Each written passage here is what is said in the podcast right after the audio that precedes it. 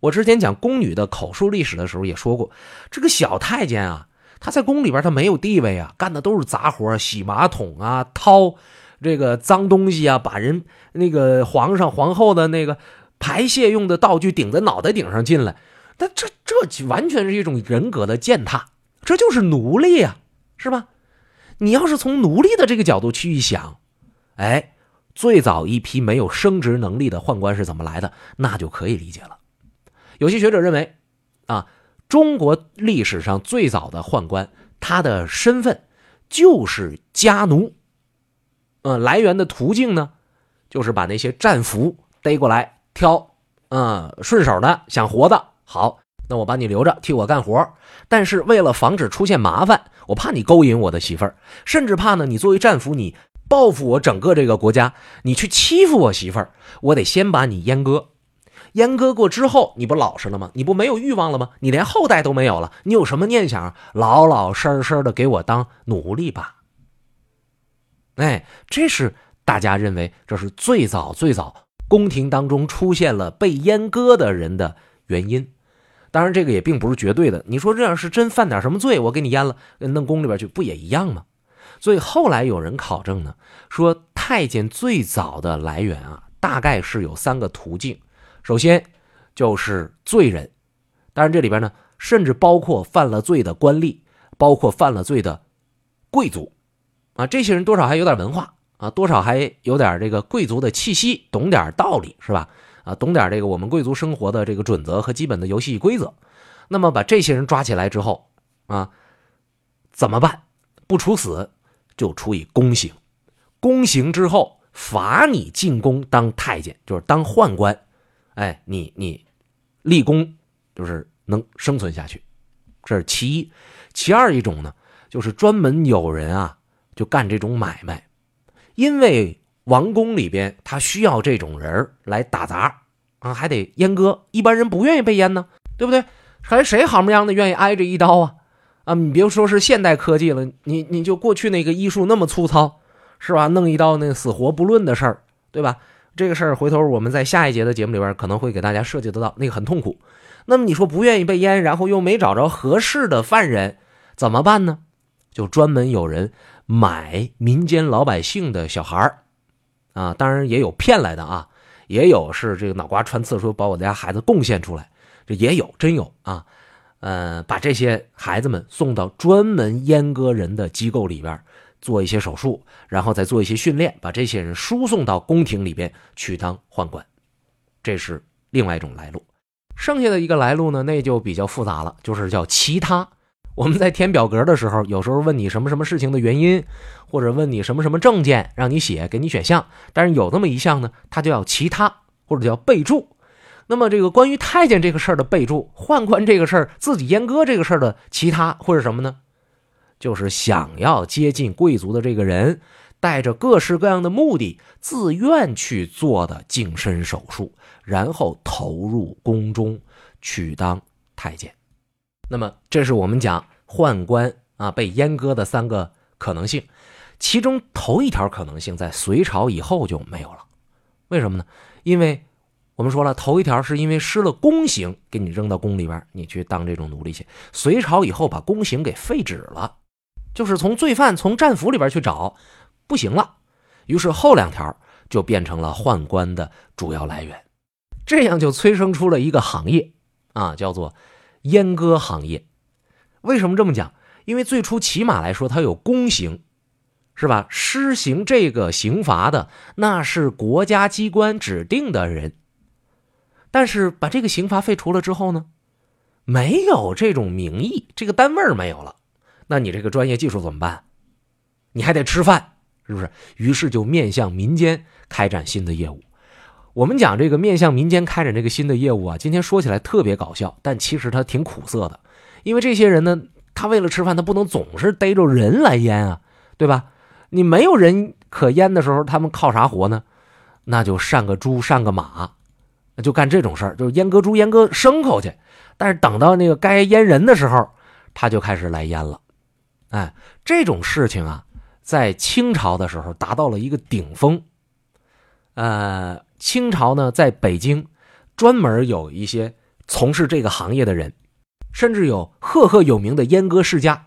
我查了一下资料，说南长街会计司胡同呢有一个 B 五，地安门外方砖胡同呢有一个小刀流，都是祖传的技术。而且最恐怖的是什么？这这些人受过皇上的册封，就等于叫什么叫奉旨阉割，而且两个人都有都有那个叫，呃，这个这个这个叫都有待遇啊，都是这个挂号的，就像今天说我们享受什么什么特殊津贴一样，俩人全都是六品顶戴。六品顶戴是什么意思？大家知道，在官员这个级别里边呢，常常会说最小的是七品芝麻官，七品芝麻官就是县太爷了。他们的六品顶戴就是比县太爷还高上这么一级，你就想一想，作为一个阉割人，他这个位置可不低啊。而且据说他们还有指标，这种奉旨阉割的人，据说他们还有技术指标，就是每家每季要向朝廷，呃，向内务府供奉四十名太监。一个季是四十名太监，一年分四个季，四四一百六，然后你要平均到每个月里边。大概他们每个月要阉割十三四个人呢，那就相当于说是基本上三天一个呀，啊，或者不到三天就得阉一个呀。你赶上休息日的话，你可能一天还得阉好几个，是吧？这个非常非常大的一个工作量，而且他们每人每家呢都有一套完整的阉割设备，这个真是很奇葩。那有朋友问了，说这玩意儿后来留没留下来呢？没留下来，因为八国联军进北京的这一年呢，这两家皇家包办的机构就被取消了。哎，那么我们既然说到这儿的时候，就简单的跟大家说一说这个太监他是怎么阉的吧。就这一段啊，呃，我们想说明朝，想说宋朝很困难，因为没有详细的记述啊。有一些详细记述呢，它也是大家知道，中国古代的这个历史讲究的是微言大义，春秋笔法。他不会给你写的特别细，哎，只有说临近我们的朝代，我们才能知道这玩意儿怎么弄，啊，所以我们就得讲这个清朝的故事。清朝的故事呢，我们也在资料里边找不着那几个大家庭啊，就是那几个奉旨阉割的人，他们是怎么干这个活的，只能找到一些转述的，说老太监回忆说，当年我们家因为怎么穷，然后把我送到呃这个阉割师傅家里边，就是怎么去把这个。这这身体就就就给出卖了啊，是这样的一个过程，所以大家听着未免有一点不过瘾。但尽管可能会觉得不过瘾，在我看来也是非常血腥、非常悲剧的一个经历。这个样板来自于清朝，大概是咸丰年间。嗯，主人公呢当时叫直隶，现在叫河北啊，在河间地区。呃，今天我们讲河间肉饼非常有名气。当时那个地儿呢，他出太监，为什么呢？非常的穷。有一块盐碱地，不怎么产粮食，哎，人们饿的实在没招，穷的实在没办法了。为了活下去，就选择干脆吧，我当太监吧。哎，而因为呢，这个选择当太监的人太多，市场太繁荣，于是就出现了那种专门净身的师傅。哎，专门就满足你们这想当太监的人，你们自己搁家拿个菜刀不能割，还容易出事因因为容易死人啊。所以就专门有人干这个，当地呢尊称为把式，啊，俗称叫刀匠。这个净身的师傅是完全刀传的啊，家传的啊，父一辈子一辈各有绝招，绝对不会把秘密交给外边的人，因为教会徒弟饿死师傅啊，对吧？哎，就不能说。而净身的师傅对于那些经他们手净出来的太监呢，就相当于是你出家的时候受戒的那个师傅那样。是终身的。所谓一日为师，终身为父嘛？对不对？要想净身的人，先得磕头拜师，然后才能净身。你对我不尊重，那是不好使的。而且呢，这个磕头拜师预示着什么呢？就是你只要是出我手烟的，那未来不管你有怎样的荣华富贵，那你碰到我的时候，你都得对我毕恭毕敬的。要让普通人家去，呃，求净身的话，你都得给人家拿钱。还得送礼，一般的情况下，在当年，是一个猪头或者一只鸡，然后弄瓶酒。当然了，你说要大多数的人家是出不起这个的。你要能出得起这些玩意儿，谁把自个儿孩子阉了就给他送宫里去？出不起怎么办呢？哎，出不起就得签个合约。怎么签？这个东西当年叫文书，哎，得请来村里边或者是县里边说这个府里边啊三老四少当证明人，这个找会写字的写出来，证明净身是自愿的，而且生死不论，就是我给你嘎死了，未来你不能来找我麻烦。但是这不是最重要的，因为净身嘎死的事儿太多太多了。最为重要的是，将来啊，净身师要凭着这个合同捞上一笔钱。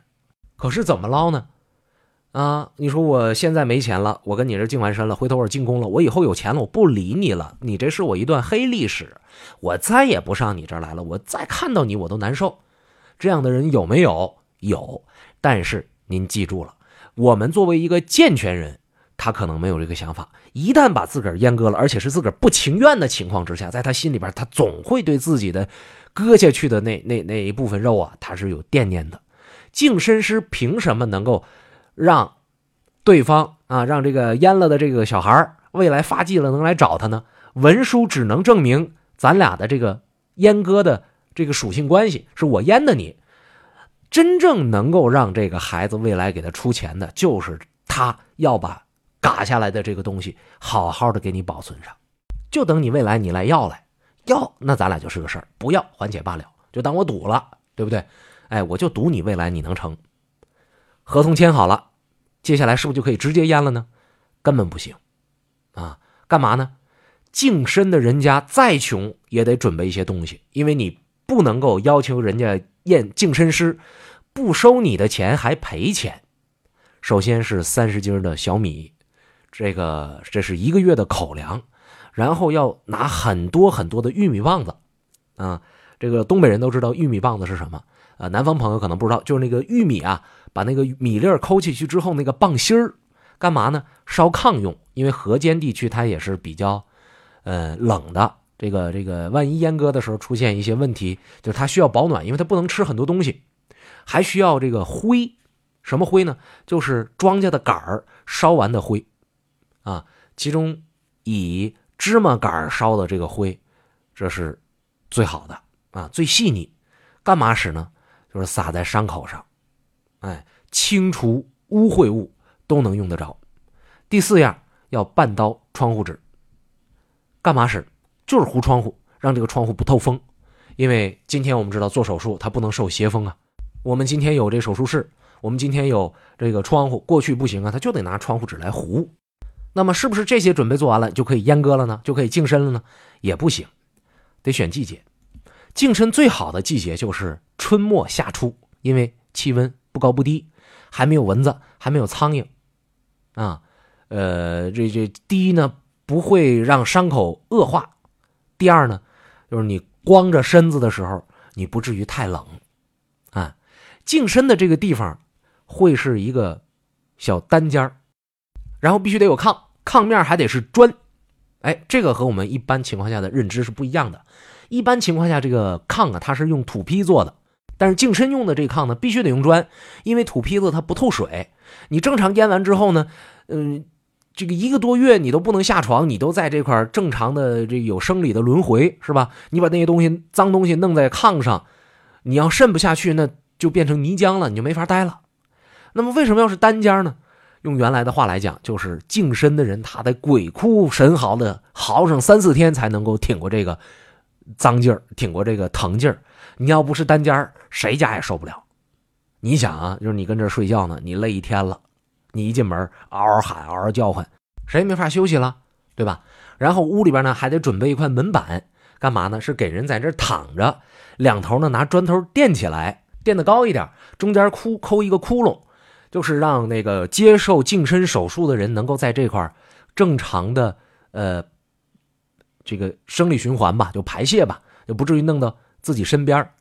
然后接下来就是在这个门板的上下中间。做套索了，为什么呢？他得把这个被净身的人手脚大腿都牢牢的捆住。你说这万一这边正嘎着呢，你啊一疼一动，嘎多了怎么办？而且腿部有大动脉啊，是不是？呃，嘎到大动脉，那我不是白辛苦白麻烦了吗？另外，手绑手是什么意思呢？就是这个人啊，他都有这么一个问题，就是他疼啊，他好摸，怕碰触，碰着手脏，万一感染怎么办？这些看起来好像很麻烦的阉割之前的提前准备，说到这儿为止，大家可能都开始迷糊了。我是真是觉得挺残忍的，但是我得告诉你，这还远远没完，真正残忍的还在后面呢。